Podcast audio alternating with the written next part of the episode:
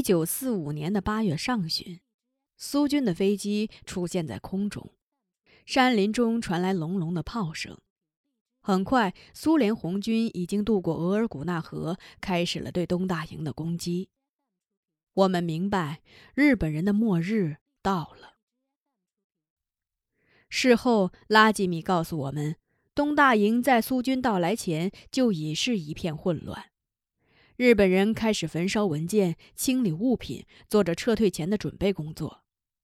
那时，虽然日本天皇还没有正式宣告战败投降，但吉田知道日本大势已去。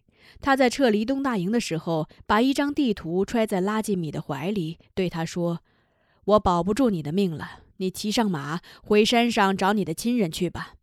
你年纪小，万一迷了路，就看地图。”若是碰见苏军，千万不要说你给日本人当过马夫。他还给了拉吉米一杆步枪、一包火柴、一些饼干。临走前，吉田让拉吉米吹奏了最后一曲《木库莲》。拉吉米吹奏的是《离别之夜》，这支曲子是他的父亲传给他的。当亲人们一个接着一个在黄病中离去后，他为他们吹的就是这支曲子。这首忧伤而又缠绵的曲子，把吉田听得泪流满面的。吉田在扶拉基米上马的时候，对他说的最后的话是：“你们很了不起，你们的舞蹈能让战马死亡，你们的音乐能让伤口结痂。”拉基米不知道我们那时在哪里。但他判断出我们一定是在贝尔茨河流域活动，就沿着这条河寻找我们。那个时候，由于炮火的袭击，驯鹿开始失散。我们每天有多半的时间是在寻找驯鹿。炮声是大地制造的雷声，这个不速之客的到来让人和动物都惊慌失措。树间是惊飞的鸟，林地上也常见惊跑的动物。但我们的猎枪在这时候就是一堆废铁，因为子弹已经用光了。我们的面粉空了，肉干也所剩不多。为了食物，我们不得不宰杀心爱的驯鹿。就是在这个特殊的时刻，我在贝尔茨河畔遇见了瓦罗加。如果说我的第一个媒人是饥饿的话，那么，我的第二个媒人就是战火。苏军进攻的炮声一响起，驻扎在这一带的日本兵就纷纷逃离。所有的道路和渡口已经被苏军占领，他们只能钻进山林。他们不熟悉山中的地形，往往一进来就迷失了方向。瓦罗加是一个氏族的酋长，当时他们那个氏族只有二十几人了。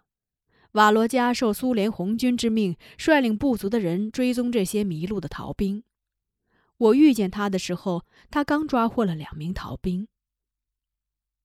当时，日本逃兵正用斧子砍伐树木，想做一个木牌，打算乘着木牌顺贝尔茨河而下。瓦罗加带着部族的人包围他们的时候，日本兵自知寡不敌众，就扔下斧子和枪，向他们投降了。那是正午时分，贝尔茨河水被强烈的阳光照耀的发出炫目的白光，河面上飞舞着一群蓝色的蜻蜓。清瘦的瓦罗加站在岸边，他的身上有一种非同寻常的气质。他下穿一条光板的袍皮裤子，上穿一件鹿皮背心，露着胳膊，脖颈上缠绕着一条紫色的缀着鱼骨的皮绳，脑后竖着长发。我从他的头发上已经判断出他是酋长，因为只有酋长才会留起长发的。他的脸非常瘦削，面颊有几道月牙形的沟痕。他的目光又温和又忧郁，就像初春的小雨。他看着我的时候，我感觉有一股风钻进了心底，身上暖融融的，很想哭。那个夜晚，我们两个部落的人在河畔搭起西楞柱，燃起篝火，聚集在一起吃东西。男人们用缴获的枪支和子弹打了一头足有二百多斤重的野猪。野猪本喜欢成群活动的，但炮火同样让它们也走散了。我们猎获的正是一头孤独的失群的野猪。当时，它正用尖利的牙齿啃杨树皮吃。我们吃烤猪肉的时候，那对日本兵一直用贪婪的眼神看着橘黄的火焰。他们大约以为瓦罗加不会给他们食物，所以当他们被邀请吃最先烤熟的野猪肉的时候，他们脸上滚下了泪水。他们用生硬的汉语问瓦罗加：“你们抓了我们，要杀了我们吗？”瓦罗加告诉他们，他们将会被带出山外，作为战俘交给苏联红军。其中一个日本俘虏就央求瓦罗加，说他们到了苏联红军的手中，定死无疑。他说想跟着我们在山里生活，为我们放养驯鹿。没等瓦罗加回答他们，伊芙琳就说：“我们留下你们，不等于留下两条狼吗？你们从哪里来的，就回哪里去吧。”说着，他起身走到日本战俘身后，把几根从野猪身上拔下的跟钢针一样坚硬的毛发分别投进他们的领口，把他们扎得哇啦哇啦地叫起来。大家被伊芙琳的举动逗笑了。第二天，我们与瓦罗加率领的部落在河畔分手，他押着俘虏去乌奇罗夫，而我们继续寻找失散的驯鹿。我知道他去的方向是额尔古纳河，就请求他帮我寻找拉吉米。我还记得他对我说：“我会和拉吉米一起回到你身边的。”他那含义深长的话，我当时并没有领会，所以当十几天后他带着拉吉米突然出现在我面前向我求婚的时候，我竟一下子晕了过去。我想告诉你们。一个女人如果能为一个男人幸福的晕厥过去，她这一生就没有白活。瓦罗家的女人因为难产，已经离别他二十年了。他深深爱着那个女人，再也没有被其他女人打动过。他孤身一人，带着部族的人游猎在山中，以为自己的生活中不会再出现幸福了。然而，就在贝尔茨河畔，他说他第一眼看见站在岸边的我时，他的心震颤了。我得感谢正午的阳光，他们把我脸上的忧伤、疲惫、温柔、坚忍的神色清楚地照映出来。正是这种复杂的神情打动了瓦罗加。他说：“一个女人有那么令人回味无穷的神色，一定是个心灵丰富、能和她共风雨的人。”他说：“我的脸色虽然很苍白，但是阳光却使那种苍白变得柔和，而且我的眼睛虽然看上去忧郁，但非常清澈。”瓦罗加说：“这样的一双眼睛，对于一个男人来说，就是可以休憩的湖水。”当他从鲁尼嘴中得知拉基达已经别我而去后，就在心底做出了娶我的决定。当我苏醒过来的时候，已经在瓦罗加的怀里了。每个男人的怀抱都不一样。我在拉基达怀中的时候，感觉自己是一缕穿行在山谷间的风。而在瓦罗加怀里，我感觉自己就是一条畅游在春水中的鱼。如果说拉基达是一棵挺拔的大树的话，瓦罗加就是大树上温暖的鸟巢。他们都是我的爱。拉基米虽然平安归来了，但他已经不是那个完整的拉基米了。他在寻找我们的时候，有一天经过一片松树林，盘旋的苏军飞机投下了两颗炸弹，剧烈的爆炸声使马受了惊，他带着拉基米狂奔，把他颠得天昏地暗的。当马终于停下来的时候，拉基米只觉得马鞍一片湿热，一看是一滩紫红的鲜血。他的阴囊被撕裂，睾丸已经被颠簸碎了。那架飞机就像一只凶恶的老鹰，而它的睾丸就像一对闷死在蛋壳中的鸟，还没来得及歌唱，就被他给叼走了。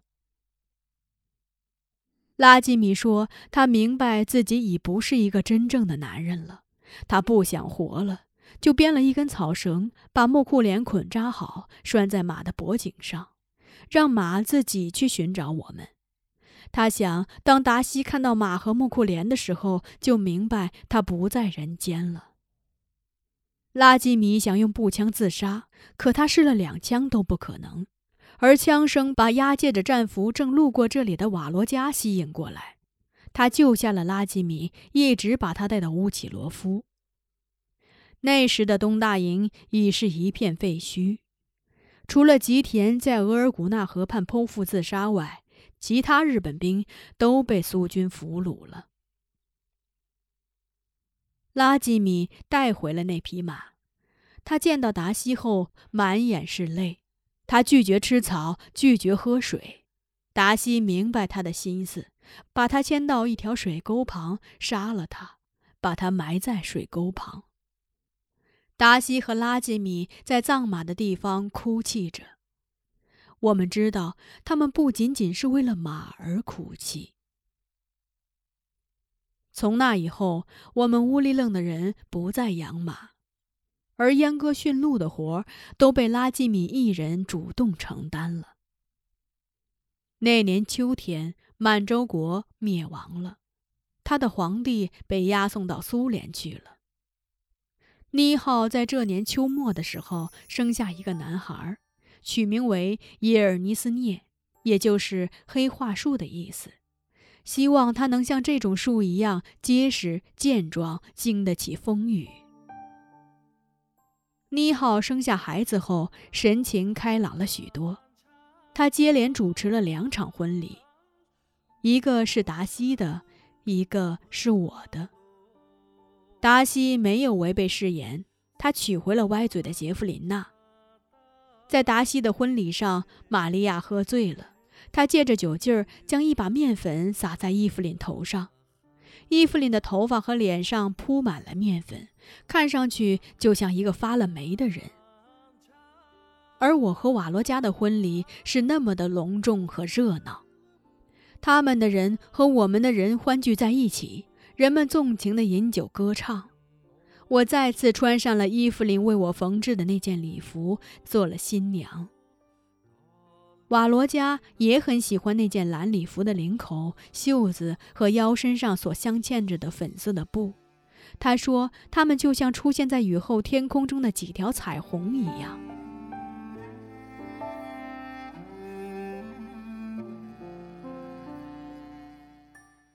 谁也没有想到，就在我的婚礼上。当快乐像春水一样奔流的时刻，一个骑着马的蒙面人突然出现在我们营地。他骑的那匹枣红马非常彪悍，他让达西和拉基米同时发出羡慕的叹息。蒙面人跳下马后，走到篝火旁，自己倒上一碗酒，一饮而尽。他握着碗的那双大手，令我们无比的熟悉和震撼。所以，还没等他摘下面罩，已经有人喊出了他的名字：伊万。